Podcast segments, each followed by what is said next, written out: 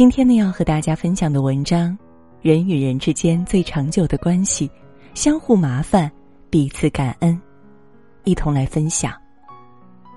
有句话说，靠谱的关系不是遇到的，而是修来的。这世间没有恰到好处的缘分，长久的感情重在经营。相互麻烦，有来有往，情谊才能更加深厚。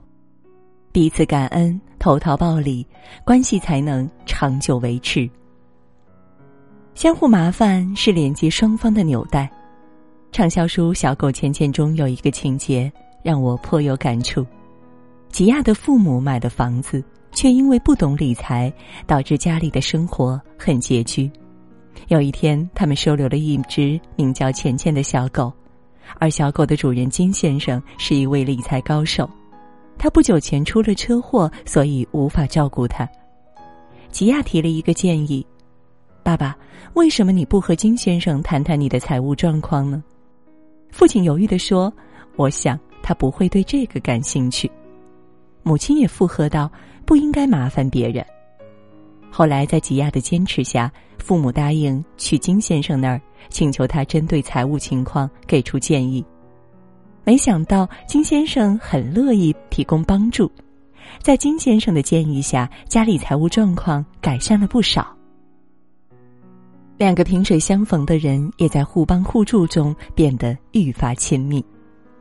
生活中很多人处事的准则是：一定不要给别人添麻烦，尽量不要求别人办事。我们总以为麻烦别人会给对方带来困扰。但正如心理学家武志红老师说的，不麻烦彼此，关系也就无从建立。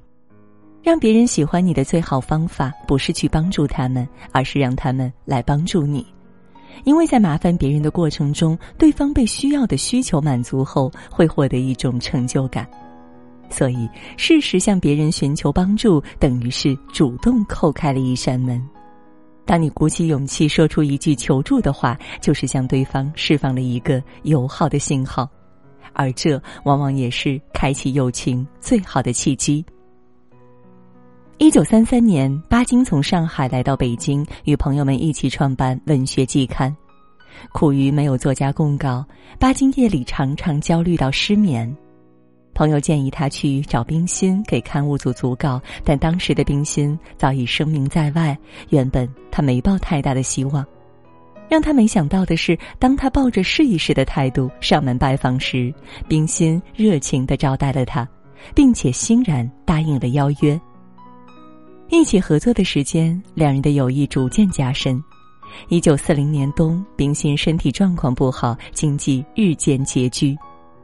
为了赚取生活费用，他不得已委托巴金帮他出版《冰心著作集》，巴金也全力相助。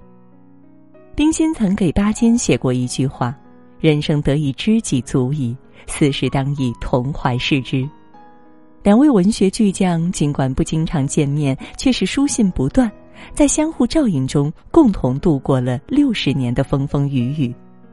钱钟书在《围城》中有一个很形象的比喻。借书就是一男一女交往的借口，一借一还，关系就暧昧了。朋友也是一样，你麻烦我一下，我麻烦你一下，你来我往中，感情就深厚了。一段好的关系不是各自精彩，而是交叉而行，通过适度的麻烦拉近彼此的心理距离，有拖有欠，互相惦念，感情才能稳固持久。彼此感恩是滋润人心的甘霖。美术大师徐悲鸿出身贫寒，从小跟着当私塾先生的父亲学画卖画，以补贴家用。一九一五年，他遭遇了人生的至暗时刻，父亲、妻子、幼子接连去世，孤苦伶仃，生活难以为继。接踵而至的打击使他苦不堪言，心如死灰的徐悲鸿走到上海外滩，意图了结自我。编辑朋友黄景完发现后，将他带回自己的家中，两人同吃同睡。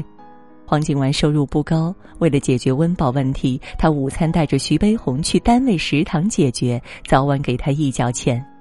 他还张罗着为徐悲鸿介绍工作，使徐悲鸿赚到人生第一笔三十元的卖画高酬。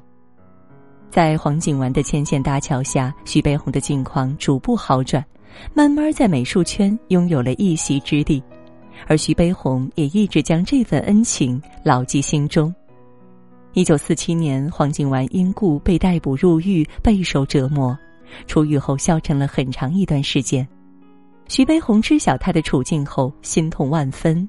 一到国立北平艺专上任，便请黄景完到北平来，让他当了管发学生助学金的出纳员。逢年过节也必接黄景完道家同聚，两个人相互扶持，成为当时一段佳话。真心就如同一把钥匙，能打开人们之间封闭的心灵之锁。与人相交，不需要太多的技巧和手段，付出真心就够了。一个懂得感恩、肯真心对待别人的人，同样会得到善待。演员王凯刚出道时寂寂无名，作品也并不多。凭借着孔生导演的作品《伪装者》，他一夜之间红遍了大江南北，跻身一线男演员的位置。在一次颁奖礼上，孔生上台给王凯颁奖，王凯单膝下跪，感谢他的知遇之恩。接戏的时候，王凯宁愿推掉别的导演男一号的邀约，也要去演孔生导演所在团队正午阳光的男配角。其实，正午阳光合作的演员有很多，却因为王凯的知恩图报，多次力捧他出演《琅琊榜》《大江大河》等多部大剧。宫崎骏曾说过：“在茫茫人海中相遇、相知、相守，无论谁都不会一帆风顺。”只有怀一颗感恩的心，你才能拥有一生的爱和幸福。人贵知恩，懂得饮水思源的人，才能为自己攒下好人缘，把人生之路越走越宽。胡适十几岁的时候要去上海读书，母亲不放心，送他到车站的时候说：“你要去到更大的世界了，我再也帮不了你，自己去闯荡吧。”送你四个字：学会求助。没有人能活成一座孤岛，人与人之间就像两条线，互不打扰，就永远不会相交。好的关系都是从相互麻烦开始的，但也不要忘记，没有谁天生就该对谁好，懂得回馈，不忘人恩，人家帮你才会开心。点个再看吧，与朋友们共勉。